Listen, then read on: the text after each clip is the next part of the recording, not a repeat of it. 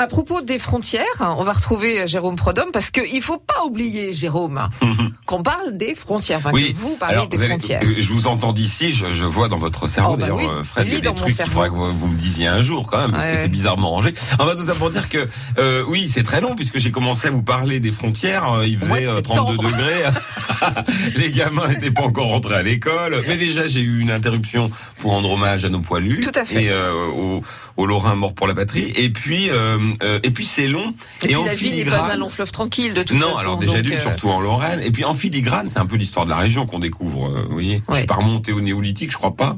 On a dû faire les Romains quand on même. On a fait les, enfin, les, les Gaulois, on a fait les tribus. Enfin bref. Donc là, nous voilà arrivés euh, au À Léopold. Ouais, à la fin du XVIIe siècle, le, le duc Léopold, donc par toute une série de, de, de traités. En fait, si vous voulez, euh, Louis XIV à l'époque a un coup de mou.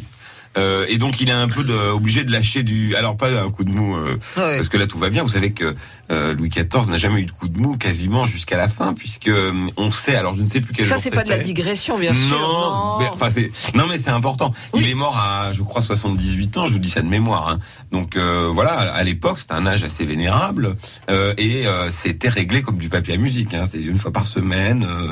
Euh, D'accord. Madame de Maintenon, vous voyez bien. euh, Oui, oui, je vois- bah oui, je vois bien, euh, voilà, ouais. donc il a. Mais là, il a un coup de mou. Là, il a un coup de Là, mou. il a un On coup de est mou. au- à la fin du 17e. On est en 1697 et euh, en fait, euh, bah, il est obligé de lâcher du lest face aux autres puissances européennes. Il faut pas oublier que la Lorraine à l'origine est une terre d'empire, donc il y a une sorte de solidarité euh, des pays qui deviendront plus tard allemands euh, ou autrichiens selon euh, envers ce duché qui est quand même occupé depuis presque 60 ans euh, à l'époque puisque les, les Français sont arrivés.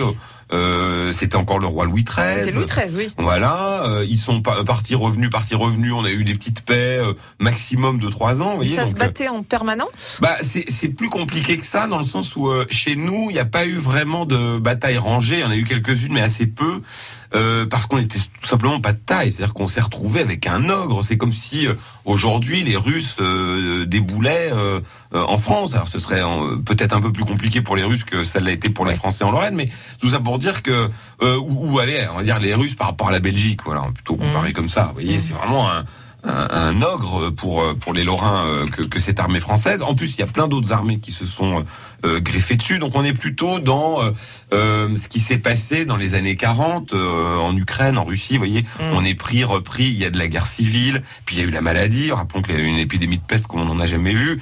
Donc voilà, ça a été une, une, une période terrible. Là, on en sort. D'ailleurs, les Lorrains sont assez euh, euh, d'abord sont bouleversés parce que c'est euh, le retour de la paix et c'est le retour d'une famille, d'un duc qu'on n'a pas vu. C'est-à-dire que il y a quasiment plus de Lorrains vivants à l'époque qui ont connu un duc de Lorraine, puisque ça fait 60 ans qu'on n'a pas vu un duc euh, faire sa, joyeuse entrée, par exemple à Nancy. Le père de Léopold n'a jamais mis les pieds Charles en V Lorraine. a jamais mis ses pieds en Lorraine. D'ailleurs, je voudrais quand même euh, faire une petite digression, je sais pas Oh, quand dans la C'est pas semaine habituel, autour de Charles V, Ah non, mais je vous, je, vous aujourd'hui, banne- d'accord. je vous le ferai demain parce que je vois le temps qui passe, mais demain je vous ferai Charles V parce que quand même c'est quand même un type assez marrant. Euh, mais tout ça pour dire que Léopold arrive et qu'on n'a encore pas avancé Il d'un fait sa joyeuse entrée ou pas? Alors oui, et c'est la dernière de l'histoire de l'humanité, dernière Ah. joyeuse entrée, avec en plus une petite subtilité assez rigolote qui a donné son nom à la place Vaudémont très longtemps, comme son père, dont je vous raconterai la vie demain, Ouais. a euh, mis une, mais vraiment une, une volée hein, euh, aux armées turques au siège de Vienne en 1682, c'est-à-dire quelques années avant.